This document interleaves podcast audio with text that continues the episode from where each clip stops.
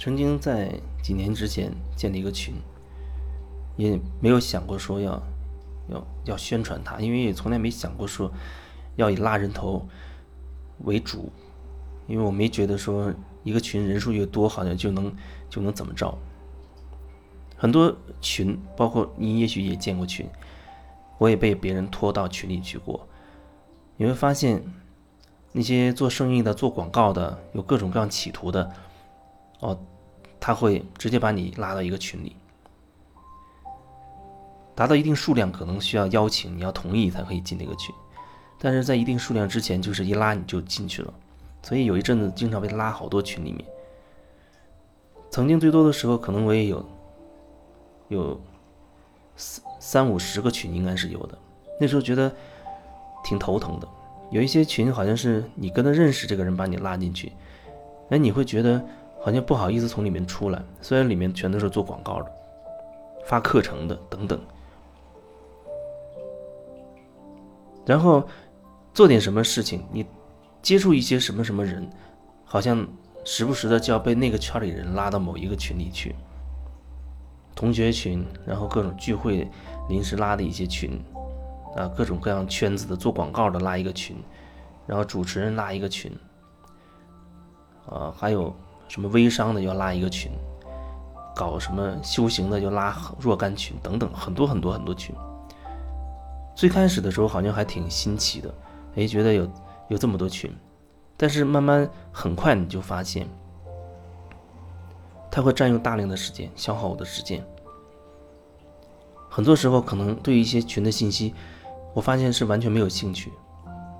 我没有退出来，那每天就意味着，啊，叫直接把那个群的信息删掉啊，每天就做删除的这个工作。所以，我就觉得我需要好好的清理一下，清理一下群，把这些群你来一个断舍离，然后就开始一个一个从群里退出。有的是没有打招呼直接退了，有的呢还是跟主人打了一声招呼退出来了，然后就这样退了很多很多群，大概从几年前开始就已经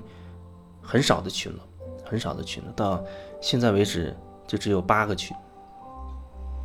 八个或者九个，而且其中只有两个群人数比较多，大概是。有四十个人的样子，包括我自己这个，也是四十个人。然后还有两个是十九个人的，其他的就是，呃，还有一个我记得是一个七个人的。那些群其实我都记得很清楚，因为太少了，剩下的都是三到四个人的群，临时有一些问题讨论一下。所以这三到四个人的群如果去掉不算，那剩下的真的就没有几个了，没有几个群了。有两个是跟以啊以前的同学有关的群，不过好在里面几乎没有人说话，所以也就静静的放在里面。然后呢，把所有的通讯录也做了一个清理。有一些我是这样觉得，有一些我完全不记得他是谁，然后点开朋友圈又完全什么也看不到的，我就会把它删掉。曾经是在这平台上曾经说过啊。呃，你可以加微信，然后那个阶段听这个平台分享音频的有很多人加了微信，然后我是让他在加的时候说一声你你是干嘛的，因为我不想随便谁都要把他加进来。然后我知道哦，有一些人是专门听着这个喜马拉雅，然后把他加进来的。但是即便是这里的人，我发现有的好像也需要清理，因为后面我是在。喜马拉雅备注里，呃，个人资料里讲清楚了，就是如果你只是听音频，那你在喜马拉雅上关注我就可以了。除非你已经想得很清楚，你真的你的人生需要改变，你觉得你自己真正的需要改变，你已经决定了，那么你可以考虑加我的微信，或许我能给给你提供协助，以我的力量可以提供协助给你，但是我希望你。好好的斟酌一下，好好的想清楚，因为很多时候有人加了就是再也不说话了，或者他会问一些问题，问完问题他就完全消失不见了。所以我觉得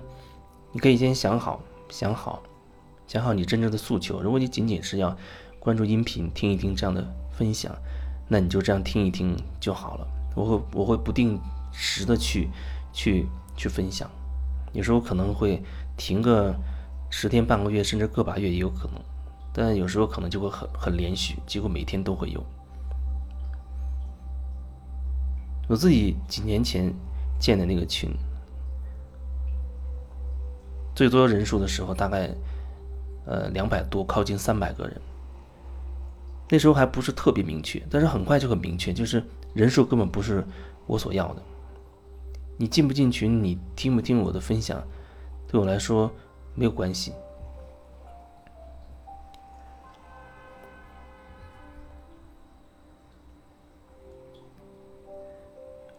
外面的世界，包括其他的人，都是自己的一个镜子。意思就是说，你可以通过跟所有人、跟这世界相处、交流的过程中，如果你要觉察自己，都可以感受到自己的一些东西。所以后面我发现，其实建这样的一个群，无非就提供一个，就像一个小世界。只是在这个小世界里呢，每个人都有一种愿意遵守某一种约规，你可以说规则吧。就是真实觉察。现在这个群叫真实觉察，从最初建到现在已经解散过大概三次还是四次了。解散完，过几天再重新再建一个，因为觉得里面需要不断的去清理一下，不断的以这种方式不断的去清理一下。有些人在这个过程当中就不断的就就离开了，然后偶尔也有新的加入进来。基本上加进来的、加进群的人都是，你要主动告诉我你要加，我才会考虑要不要加。这里面基本上没有什么规则，你你只你只要不是个 完全做广告的，就没关系。只是你要意识到这个群的名字叫做真实觉察。如果你带着极其厚重的集体意识跑到这里，仅仅是传递，好像就像集体意识的复读机一样，我觉得。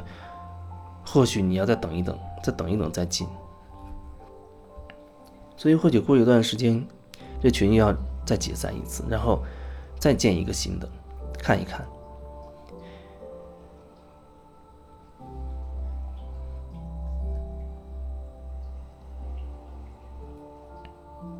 在群里面会发生很多很多事情，因为没有特别去关照或者打理它。所以一切都是很自然的呈现出来，是什么状态就是什么状态。有时候可能十天半个月都没有人说一个字的，啊，但是你你看到这种状况，你会对应到你一种感觉，你会有感觉。如果你觉察自己，那么意味着这个群的任何状况，你都会有自己的感觉。但如果说你一下子投投射出去，你认为，哦，那个人话真多，他真讨厌，你就退群了，那只能说。那个人以这种方式激发了，让你内在的某种状态产生共鸣了，但是你却避开了，因为你认为都是对方的问题。很多时候，那人退群基本都是这样的一种状态，因为时不时会遇到一些很所谓很奇葩的人，很奇葩的人，然后会让人受不了，因为他会碰撞出你内在很多局限性、局限性的信念、各种标准规则。所以我觉得，没有一定的所谓的灵性的这个基础，恐怕很难在这群里混久。即使有人曾经说：“哦，你你只要不把我赶出去，我一定会一直在这群里待着。”可是，即便是这样的人，我也遇到了几个偷偷偷偷摸摸的，他也都退掉了，因为群里会经常发生各种各样的状况，比如有人可能有人会里面忽然所谓争吵起来，或者甚至有人开始骂骂街似的那样的状态。